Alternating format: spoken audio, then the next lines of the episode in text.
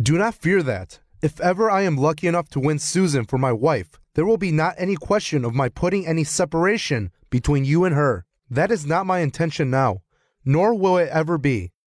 You speak manfully and nobly, and thank you. I will speak freely with you. Have you any reason to believe that Susan returns your love?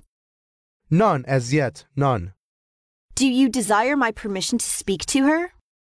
No, madam, not yet. Then what do you want from me?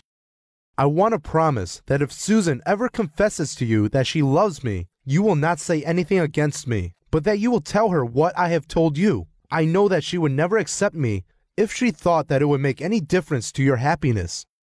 I promise, if at any time she declares that you are necessary to her happiness, I will give her to you. Nothing shall prevent it.